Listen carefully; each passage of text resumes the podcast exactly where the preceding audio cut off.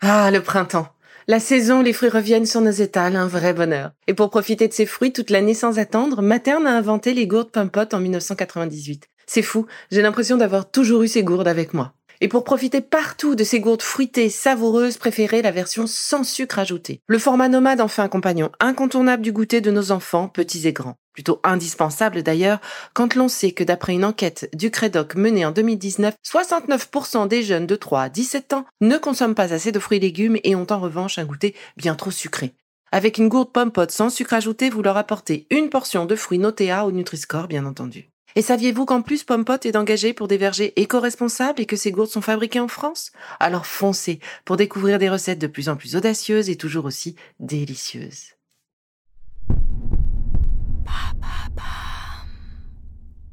Bonjour, l'été est là, le temps pour moi de faire une petite pause et de préparer la rentrée. Avec la réouverture de mon cabinet. À partir de septembre, retrouvez-moi tous les jeudis dans mon espace métro Miroménil à Paris ou en visio pour des consultations nutrition, réflexologie et gestion du stress et de l'anxiété. Adultes, parents, enfants, je serai heureuse de vous y retrouver. Pour prendre rendez-vous, rien de plus simple, isabellerigaud.fr www.isabellerigaud.fr Et en attendant la rentrée, avec mon équipe, nous vous avons préparé une saison estivale avec mes meilleurs épisodes, de quoi continuer de prendre soin de vous. Allez, je vous embrasse, rendez-vous en septembre. Bel été à vous. Avoir une bonne estime de soi, c'est apprendre à s'aimer. Et par là même, c'est avoir le courage de ne pas être aimé. En voilà une bien drôle d'idée. Et pourtant, je pense que c'est l'une des pistes à explorer pour trouver ou retrouver l'amour de soi. Cette pensée a été développée par Alfred Adler, psychologue autrichien du XXe siècle, et c'est aussi le titre d'un de ses livres. Ce que dit Adler fait écho chez moi. Alors, ça ne veut pas dire que c'est tous les jours facile, mais ce qu'il souligne, c'est l'importance de ne pas vivre pour répondre aux attentes des autres, et ainsi mettre à distance le souhait, conscient ou inconscient, de vouloir être reconnu par les gens, ou encore être accepté par ses proches. Parce qu'à tellement souhaité être reconnu, on en vient à mener une vie où l'on poursuit les attentes des autres. Autrement dit, on a plutôt tendance à jeter celui que l'on est vraiment et vivre la vie des autres ou par le regard des autres. Et je trouve que c'est exactement là que l'on perd notre amour et notre fierté propre et forte, puisque cette reconnaissance, cette fierté, cet amour de soi est en fait complètement dépendante de l'autre, des autres, dont on ne maîtrise forcément rien. C'est avec beaucoup d'envie que je vous propose de parler de tout ça avec Alban, notre expert psychologue comportementaliste. J'ai hâte de connaître sa position sur l'amour de soi, ce self-esteem si compliqué à entretenir parfois et surtout en ce moment. Et peut-être comprendre ce mécanisme qui a fait qu'aujourd'hui, nombreux sont les personnes en plein mal-être et en plein manque de confiance en soi. Alban Vievard est psychologue clinicienne spécialisée en thérapie comportementale et cognitive, axée sur le ici et maintenant et sur le travail de la pensée et des émotions. Alban intervient en psychiatrie de l'adulte au centre Mogador et au service d'addictologie de l'hôpital Bicêtre. Bonjour Alban. Bonjour Isabelle. Je suis ravie de te recevoir de nouveau parmi nous sur ce sujet de l'estime de soi. Alors, explique-nous un petit peu pourquoi on est euh, si mal en ce moment au sortir de, ce confinement. Alors, euh, bah déjà, je suis très contente aussi de, te retrouver euh, pour cette discussion. il faut comprendre donc que bah, ce qu'on a vécu, on l'a vécu tous un peu de manière différente, mais que globalement, c'est quand même une situation qui peut s'apparenter à du trauma, à quelque chose de, de difficile qui a puisé dans nos ressources et euh, lorsqu'on puise dans nos ressources, donc euh, là je parle des ressources psychiques, hein, euh, il peut y avoir parfois certaines certaines comment dire défenses ou solidités qui vont se fragiliser. Et l'estime de soi peut parfois, même quand elle était bonne avant une situation comme ça, se retrouver fragilisée les personnes qui vont avoir une estime de soi au départ plus fragile vont effectivement être encore plus à risque hein, de d'être en difficulté dans une situation comme celle-ci. Mais du coup, comment est-ce qu'on construit euh, cette estime de soi? Moi, je le considère euh, comme un muscle euh, qu'on aura tendance à bah, remuscler quand il est un petit peu détendu. mais concrètement, ça vient d'où? Alors, je trouve que l'image du muscle est vraiment euh, très très bonne. Et aussi, tu, évoques la notion de valeur euh, dans ton introduction. Euh, l'estime de soi, c'est pas quelque chose qui va fluctuer tous les jours. C'est quelque chose qui vient de l'enfance. Donc, c'est quelque chose de durable, un peu comme un trait de personnalité, si tu veux. C'est-à-dire que c'est quelque chose qu'on va construire au fil de nos expériences, de la construction de notre autonomie. Donc, effectivement, il y a euh, la part euh, des parents hein, qui va euh, être dans dans la construction, mais pas que. Il y a aussi nos expériences qu'on va vivre à l'école, avec nos, nos pères, puis après plus tard peut-être dans nos études, au travail, dans les relations amoureuses qu'on va pouvoir nouer. Et donc c'est toute cette petite cuisine qui va faire qu'on va développer une estime de soi plus ou moins solide, avec comme idée, comme ingrédient, je dirais, important, c'est vraiment la notion d'amour inconditionnel. C'est-à-dire que euh, va euh, développer des relations avec des personnes, donc on entend évidemment au départ les parents, mais globalement avec des personnes qui vont nous encourager à aller vers euh, des, des expériences qui vont peut-être être des réussites ou des échecs, qui vont aussi nous mettre des limites, mais des limites bienveillantes. C'est-à-dire, on va dire non, mais pas parce qu'on on va conditionner ça. On va pas dire non, si tu fais ça, je ne t'aime plus. On va dire bah non, ça c'est pas possible. Et l'amour n'est pas questionné. Et c'est vraiment ça qui, au fil du temps, va faire qu'on va pouvoir, en quelque sorte, euh, intérioriser une bonne personne en nous, qui va nous estimer, donc vraiment estimer à la bonne valeur. C'est-à-dire qu'on va, dans la durée, considérer qu'on a euh, un certain nombre de qualités, un certain nombre de défauts, euh, qu'on s'aime, on s'aime pas au sens narcissique, peut-être on y reviendra, mais on s'aime comme une personne qu'on doit respecter et qui a le droit d'exister dans le monde. Et donc d'interagir avec ce monde, d'y faire des expériences, de parfois se planter parce que bah, tout le monde se plante, mais que c'est pas grave et qu'on va continuer comme ça notre petite vie. Et donc, si on fait le pendant de ce que je viens de dire, quelqu'un qui n'aurait pas pu avoir euh, ce muscle bien solide depuis l'enfance, il va avoir un muscle plus fragile et donc ça va le limiter dans sa manière d'interagir avec le monde et ce qui va créer en fait un espèce de cercle vicieux où le muscle va continuellement être fragilisé. Et du coup, un muscle fragilisé, est-ce que c'est euh, typiquement ce moment-là où euh, l'estime de soi, la reconnaissance euh, de, de, soi euh, est corrélée et liée au regard des autres? C'est ce que je disais dans mon introduction. Cette, pour pouvoir s'aimer soi, il faut accepter qu'on puisse ne pas être aimé des autres. Oui, tout à fait. Et effectivement, euh, quand on a une estime de soi un peu faible, on va chercher peut-être à l'extérieur des validations, puisqu'on n'arrive pas à se valider soi-même, hein, à se dire bah là j'ai fait le bon choix, euh, là je prends euh, la bonne décision, euh, ou euh, je m'engage dans la bonne direction de vie. On va essayer, vu qu'on n'arrive pas, en fait, on n'arrive pas intérieurement à statuer. C'est-à-dire qu'on considère qu'on est nul, que si on échoue, c'est bien la preuve qu'on est nul, et que si on réussit, c'est souvent bah, parce qu'on a eu de la chance. En gros, c'est ça, le discours intérieur de quelqu'un qui a une mauvaise estime de soi. Oui, c'est ce qu'on peut entendre. Voilà, c'est ce qu'on peut, bah, c'est un peu caricatural, mais c'est un peu la philosophie. Et donc, ce qui va se passer, c'est qu'on va se tourner, résultat, vers l'extérieur pour avoir une validation. Et le risque quand on a uniquement euh, une recherche vers l'extérieur de validation, c'est que ça va dépendre bah, de la personne qu'on va avoir en face de nous. C'est-à-dire que si effectivement on est dans un monde bienveillant, euh, idéal, où tout le monde est vraiment euh, gentil ou très très très concerné par les autres, peut-être qu'on va s'en sortir parce qu'on va avoir des gens qui vont nous soutenir. Mais si on est dans notre monde actuel où aussi chacun vit sa petite vie, hein, on peut pas tous tout le temps être à bloc de prendre soin des autres ou et puis on a ses propres intérêts aussi à défendre eh ben on va se retrouver perpétuellement à, euh, ben, à en gros avoir l'impression que ça va quand quelqu'un nous fait un compliment et puis s'effondrer dès qu'on va avoir une remarque négative, sans pouvoir critiquer la remarque négative ou le compliment. Parce que des gens qui font beaucoup de compliments, ça peut être aussi de la flagornerie ou de la manipulation. Donc il faut faire attention. On entend parfois hein, dans les euh, situations d'emprise, mais au début, euh, la personne me faisait beaucoup de compliments, beaucoup de cadeaux, etc.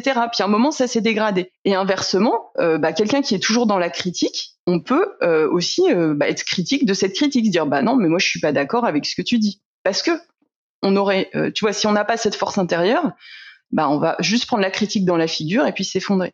Et du coup, si on a euh, en ce moment ce, ce, cette estime de soi peut-être un peu fragilisée pour, pour euh, soit des histoires anciennes, soit parce qu'on a été fatigué par la période que l'on vient de traverser, Est-ce que tu as hum, des petites choses à, nous transmettre pour nous aider de nous aider pardon à, faire le point sur notre estime de nous, enfin essayer de voir où, est le curseur et voir euh, peut-être euh, des petits exercices de musculation justement? Oui. Oui, parce que alors vraiment moi c'est euh, c'est ma, ma, philosophie comme comme psychologue, c'est je pense que on peut toujours vraiment changer, évoluer. Enfin, rien n'est jamais définitif. Heureusement, la vie est longue, on, on, a plein de ressources, plein de possibilités. Donc, je pense que déjà ça peut être intéressant de remarquer s'il y a eu un avant et un après. C'est-à-dire comment je fonctionnais jusqu'à présent. Enfin, dans les, comme je disais que c'est quelque chose qui est vraiment dans la durée. Il faut pas se dire euh, euh, un jour une situation, ça me permet d'évaluer. Il faut se dire bon bah voilà euh, sur l'année, les six derniers mois de 2019, enfin voilà comment je fonctionnais et est-ce que je note là dans cette reprise de fonctionnement une grosse différence? Alors c'est pas forcément euh, j'ai adoré sortir et maintenant j'ai plus envie de sortir et tout de suite c'est dramatique. C'est plutôt euh, quelque chose de notre ressenti vraiment intérieur. C'est-à-dire est-ce que je m'engage toujours autant dans euh, des envies, des, par exemple les vacances là arrivent. Est-ce que bah, comme chaque année je m'engage à trouver un projet de vacances? Est-ce que même si j'ai pas envie de courir partout parce que peut-être on est tous encore un peu crevés de ce confinement, bah, je suis contente quand même de reprendre un peu contact progressivement avec mes amis, même si j'ai peut-être un peu pris du poids, on, peut parler de ça. Euh, est-ce que ça me gêne pas de retourner vers mes amis hein euh, Par exemple, quelqu'un qui aurait une mauvaise estime de lui, il va dire bah non, mais tant que j'ai pas perdu mes 3 kilos, je vais pas retourner voir mes amis parce qu'ils vont me trouver euh, moche, horrible, j'ai honte, ils vont se dire que je me suis, j'ai pas été capable de faire attention à moi pendant le confinement. Tu vois, on retrouve on retrouve la validation externe là dans ce, discours intérieur. Hein Alors que quelqu'un qui euh, va avoir une bonne estime de lui-même, il va s'en fiche, il va dire bah justement il va aller en plaisanter avec ses amis en disant oh là là on a tous pris 3 kilos, oh là là etc etc. Donc je pense que déjà c'est repérer s'il y a un avant et un après, parce que s'il y a un avant et un après, je voudrais juste peut-être attirer l'attention sur le fait que ça peut être aussi un signe de quelque chose qui peut-être plus globalement s'est un petit peu effondré à cause de peut-être la situation qu'on a vécue. Est-ce que ça peut être une petite dépression, euh, un petit peu d'anxiété, enfin voilà, quelque chose qui pourrait peut-être se mettre en place. C'est-à-dire que est-ce qu'il y a d'autres choses, par exemple, qu'il y a du trouble du sommeil, est-ce que euh, euh, je sais pas, j'ai plus l'envie, enfin voilà. Donc peut-être déjà aussi repérer, c'est pas le sujet aujourd'hui, mais repérer s'il n'y a pas peut-être quelque chose de plus et auquel cas peut-être aller prendre conseil, consulter euh, son médecin généraliste pour faire le point. Si on, si on reste sur euh, juste, effectivement, on constate euh, qu'il n'y a pas d'autres symptômes si ce n'est cette estime de soi, donc cette difficulté à revenir dans le monde et cette confiance en soi qui s'est un peu effondrée ou qui, qui n'était pas là spécialement. Et là, comme on, on est en train d'en discuter, la personne peut prendre conscience des choses. Effectivement, je pense qu'il y a un certain nombre de, techniques euh, qui peuvent permettre de travailler tranquillement sur euh, sur cette estime de soi. Euh, il faut se dire que comme c'est quelque chose qui va être dans la durée, comme un muscle, hein, les abdominaux, ça se retrouve pas en deux semaines. Hein, euh, faut être réaliste. On aimerait bien. On aimerait, bien. hein, euh, voilà, hein, sortie de grossesse par exemple, on aimerait bien euh, claquer des doigts, faire trois fois un peu de pilates ou je ne sais quoi et ouf, les abdominaux sont revenus. Donc le muscle, c'est un peu paresseux où il faut un petit peu, voilà, être dans la régularité. Et enfin, moi, je suis pas du tout sportive hein, pour te dire, mais ce que j'ai compris du sport, c'est que c'était plutôt la régularité à petite échelle plus que des grosses sessions qui dégoûtent, qui donnaient des bons résultats. Et je dirais que pour la psychologie, c'est un peu pareil. C'est plutôt la régularité et le fait de s'autoriser, voilà, à ce que ça soit euh, régulièrement, mais pas tout le temps, enfin, mais vraiment dans la durée, qui va donner des résultats. Donc, je dirais qu'il y a pour moi trois, une proposition de trois axes qu'on peut essayer d'analyser et de travailler. Déjà, ce discours intérieur que j'ai euh, déjà un peu euh, euh, dessiné là en donnant des exemples, c'est vraiment pouvoir se poser la question de mais comment je me parle à moi-même? ça, c'est super important. Comment je me parle à moi-même? On n'est pas obligé d'être le plus dur avec soi-même. C'est ça, exactement. Comment je me parle à moi-même? Comment je parle aux autres? Parce que peut-être qu'on peut être quelqu'un. Parfois, les gens qui ont une mauvaise estime d'eux-mêmes, ils vont, ils vont faire très attention aux autres parce qu'ils savent en fait ce que c'est la fragilité intérieure. Et donc, ils vont être hyper bienveillants avec les autres. Et avec eux, ça va être des euh, critiques, mais euh, terribles. Et donc, repérer ça.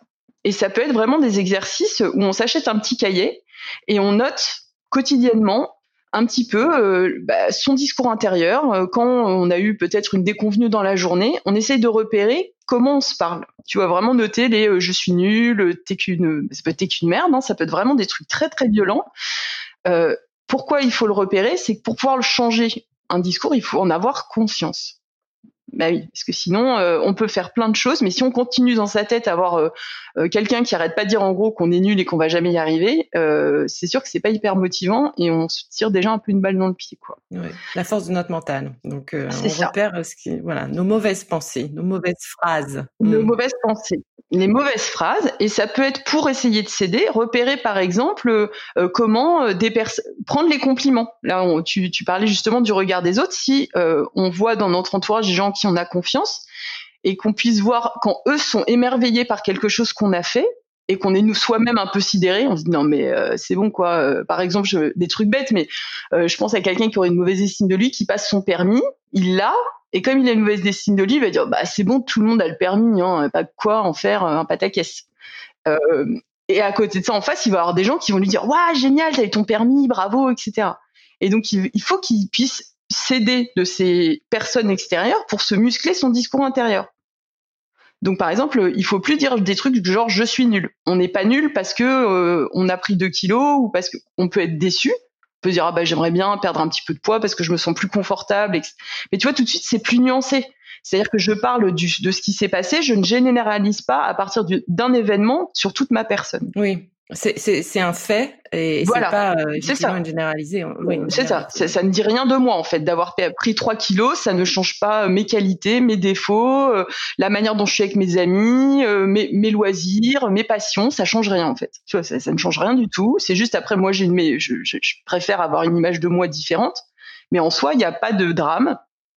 Hein, on n'est pas passé en obésité, obésité morbide parce qu'on a pris 3 kilos. sûrement que l'IMC est toujours euh, très bien, euh, à peu près normal, il n'y a aucun risque pour la santé. Donc il faut pouvoir se dire tout ça et se dire bon bah après si j'ai envie de faire un petit peu de sport pour me remettre bien dans mon corps, je le fais, mais il n'y a pas de raison d'en déduire que je suis nulle. Peut-être en face du coup on, met euh, la phrase positive qu'on aimerait qu'on nous dise à la limite, sinon on n'est pas capable de, ne, de le. T'as tout à fait raison. Si on prend son carnet, on note les phrases comme ça terribles qu'on se dit à soi-même et en face on les reformule. Donc c'est un travail qui est un peu un peu scolaire, fastidieux, mais c'est un peu obligé parce qu'en fait, il faut comprendre que ces pensées, elles sont automatiques. C'est-à-dire que en fait, on ne peut pas les contrôler. C'est ce qui, d'ailleurs, euh, peut-être que les personnes, si elles observent leur discours intérieur, elles ont souvent des pensées comme ça qui viennent commenter. On a tout ça, hein, la pensée, elle n'est pas contrôlable. D'ailleurs, des fois, c'est hyper casse-pied. Hein. On veut se mettre à fond dans la méditation, puis on n'arrête pas de penser, par exemple, euh, vu que c'est la mode de la méditation en ce moment.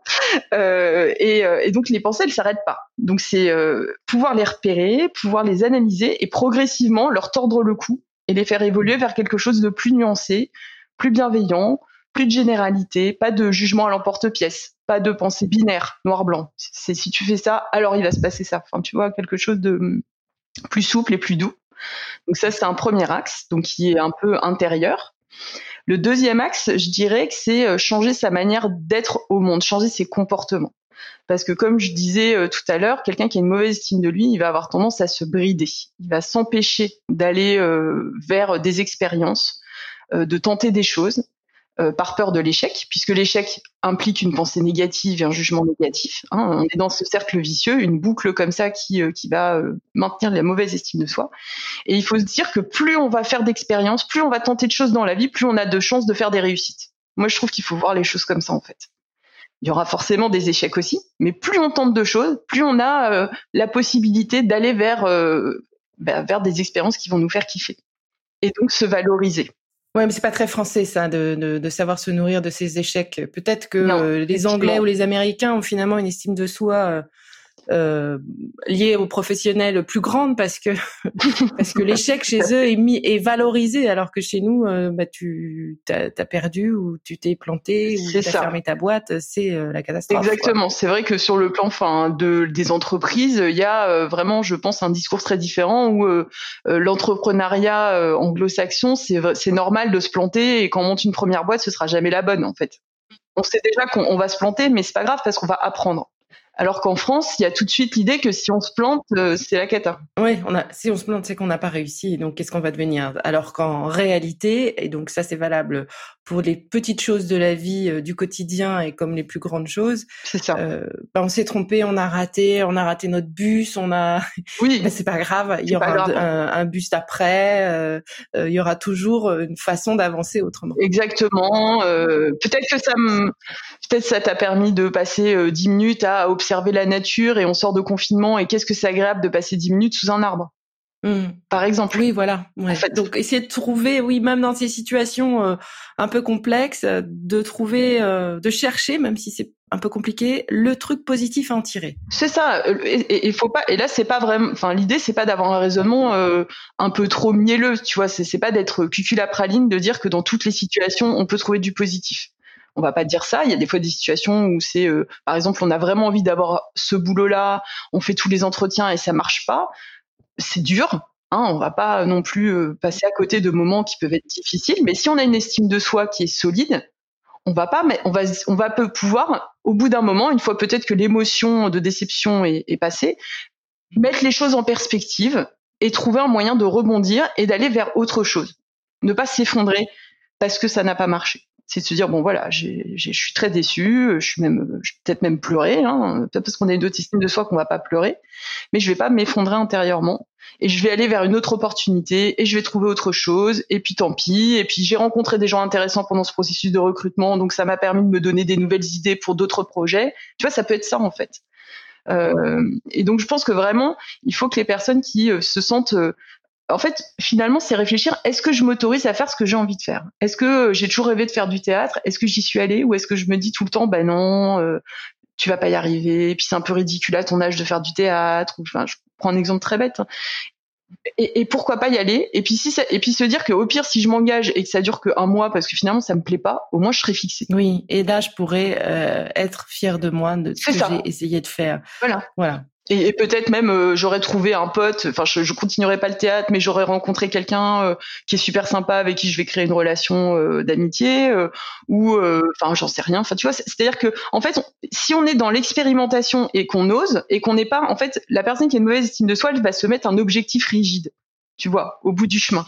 Et donc, si jamais le chemin dévie de l'objectif, euh, souvent irréaliste et souvent un peu rigide, eh ben c'est la catastrophe. Alors quelqu'un qui a une bonne estime de lui, il va se dire, je vais en gros aller dans cette direction, et puis je me ferme pas les options. Euh, peut-être que ça va me permettre de faire autre chose, parce que je vais multiplier les expériences. Faut juste, faut essayer de changer de chaise, quoi. De... C'est ça. Et, euh, et, alors après, un, dernier aspect qui rejoint un peu le, ce que tu disais, qui est important hein, sur la validation externe. Je pense que ça peut être intéressant aussi de réfléchir à qui on a dans son entourage qui sont ces gens qui sont euh, mes proches euh, Est-ce que c'est des gens qui viennent euh, arroser leur mon estime de soi de manière positive, à la faire grandir et pousser, un peu comme une fleur. Hein? C'est-à-dire, est-ce que il y a les nourritures affectives hein? À tout âge, on a besoin de nourriture affective. On a besoin de se sentir aimé, de, de, de sentir la chaleur et de pouvoir, dans certains espaces intimes, être complètement soi. Hein, euh, euh, vraiment où il n'y a plus vraiment de, de, de, de comment dire de, de, masque social. Il y en a toujours un petit peu, hein, mais euh, que le masque social est vraiment très fin. Et est-ce que j'ai des personnes comme ça dans mon entourage? Et est-ce que j'ai des personnes à l'inverse qui passent leur temps en fait à m'empêcher, à m'empêcher d'être? Et c'est important, je pense, de les repérer. Après, on peut pas toujours se séparer. Hein, euh, voilà, hein, quand on parle de la famille, euh, on va pas dire ah bah non, euh, je sais pas, toi tu t'es comme si. Après, il peut, parfois il, faut. Hein. Faut dire qu'il y a carrément de la maltraitance physique ou psychologique. Évidemment, il faut fuir. Mais parfois c'est plus nuancé. Hein, on va pas euh, non plus diaboliser toujours, mais pouvoir le repérer et pouvoir se dire bah telle personne dans mon entourage, j'ai pas envie de la quitter, je l'apprécie, mais je sais que c'est quelqu'un de négatif. Mmh. Et donc du coup, je donne moins de crédit à ce qu'elle peut me dire quand elle critique, par exemple. Exactement. Je me protège. Je n'ai pas forcément envie d'aller lui raconter quand j'ai des doutes, parce que je sais que cette personne, si je parle de mes doutes, peut-être que c'est ses propres difficultés, elle en fait qu'elle joue elle va être à dire non, mais tu devrais pas, fais attention, tu sais, euh, euh, franchement, toi, t'es pas ce style de personne, ça va pas te plaire, ou, euh, ou voilà, tous ces discours un peu qu'on peut entendre parfois de, proches, et, les repérer, et se dire, mais en fait, lui, quand il parle, il vient complètement en résonance avec ce que je dis moi intérieurement de négatif sur moi. Donc ça veut dire qu'il est en train de me couper ma fleur au lieu de la faire grandir. C'est-à-dire que moi, je m'entraîne à faire grandir ma fleur en essayant de faire des trucs, et lui, à chaque fois que je le vois, clac, il me la coupe. Donc ça, c'est aussi euh, un, donc tu vois, ça fait trois axes de travail. C'était des propositions. Après, euh, vraiment, euh, il faut se sentir libre de, de, faire ce qui nous parle. Moi, c'est vraiment aussi ma, ma, philosophie en tant que thérapeute, c'est proposer des outils. Et après, les gens, ils ont leur boîte à outils et ils font ce qui leur parle et ce qui leur convient. Il n'y a pas de règles. Tu oui, ce qu'ils sont capables de de gérer au moment où. Voilà, c'est ça. Hein, euh, donc là, c'est des propositions. Euh, chacun peut tenter euh, certaines choses. Peut-être il y a des choses ça va parler, d'autres pas du tout. Enfin voilà. Mais donc c'est vraiment le travail intérieur.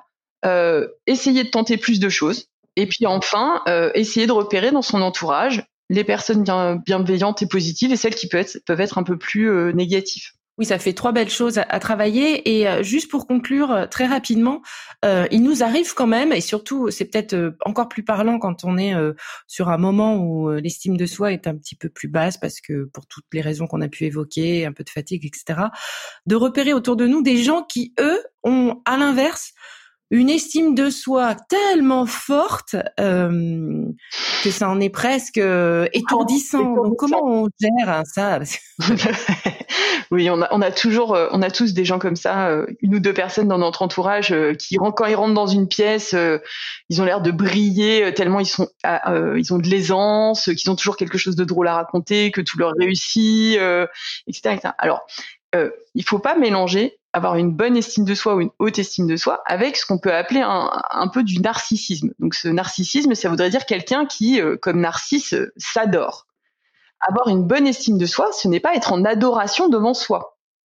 Ah, c'est important ça. Et eh oui, c'est important. C'est être capable de pouvoir euh, se voir comme une, se voir de manière la plus vraie possible et s'aimer comme ça.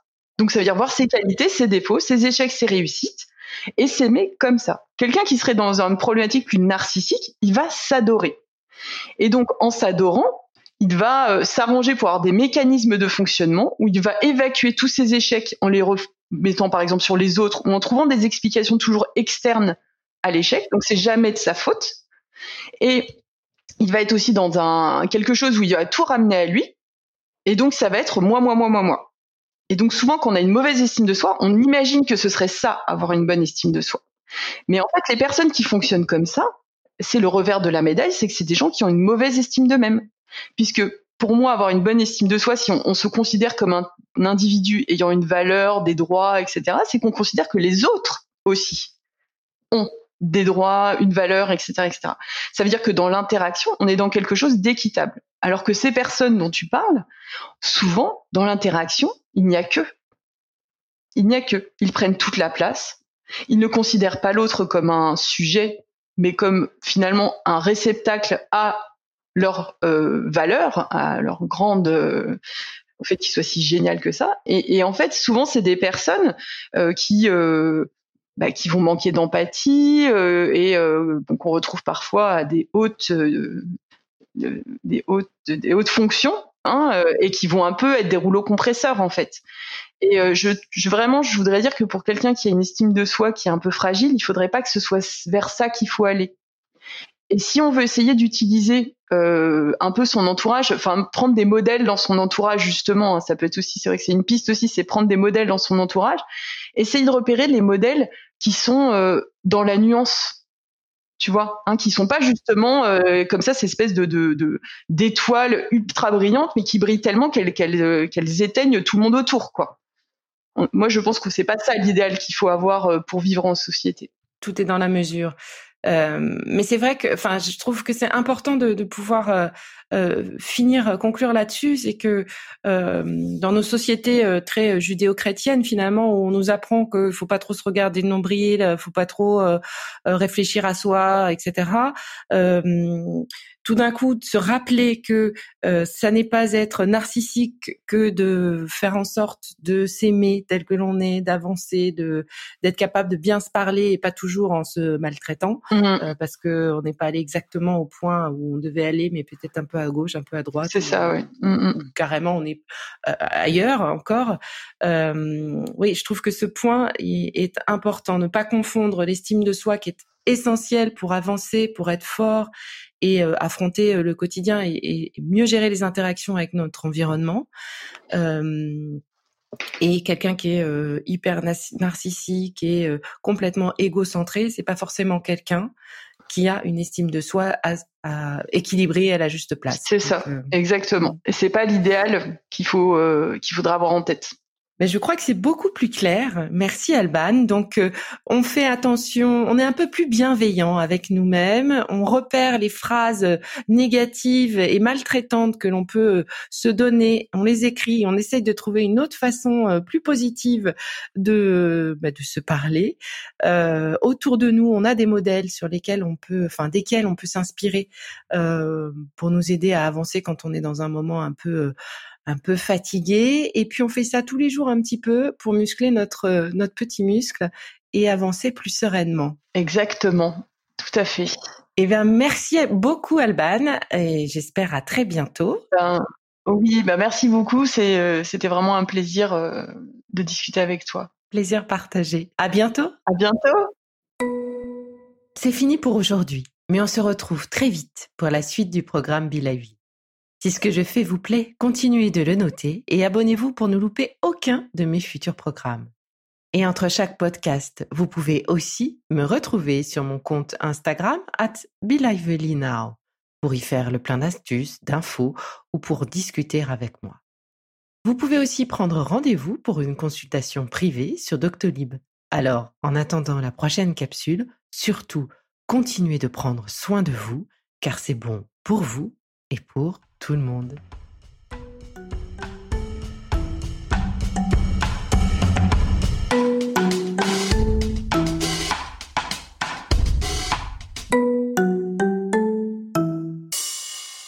Merci d'être là à mes côtés depuis si longtemps.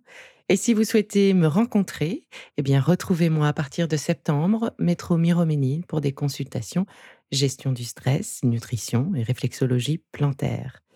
Pour prendre rendez-vous, www.isabellerigaud.fr www.isabellerigaud.fr Rigaud, R-I-G-A-U-D. À bientôt!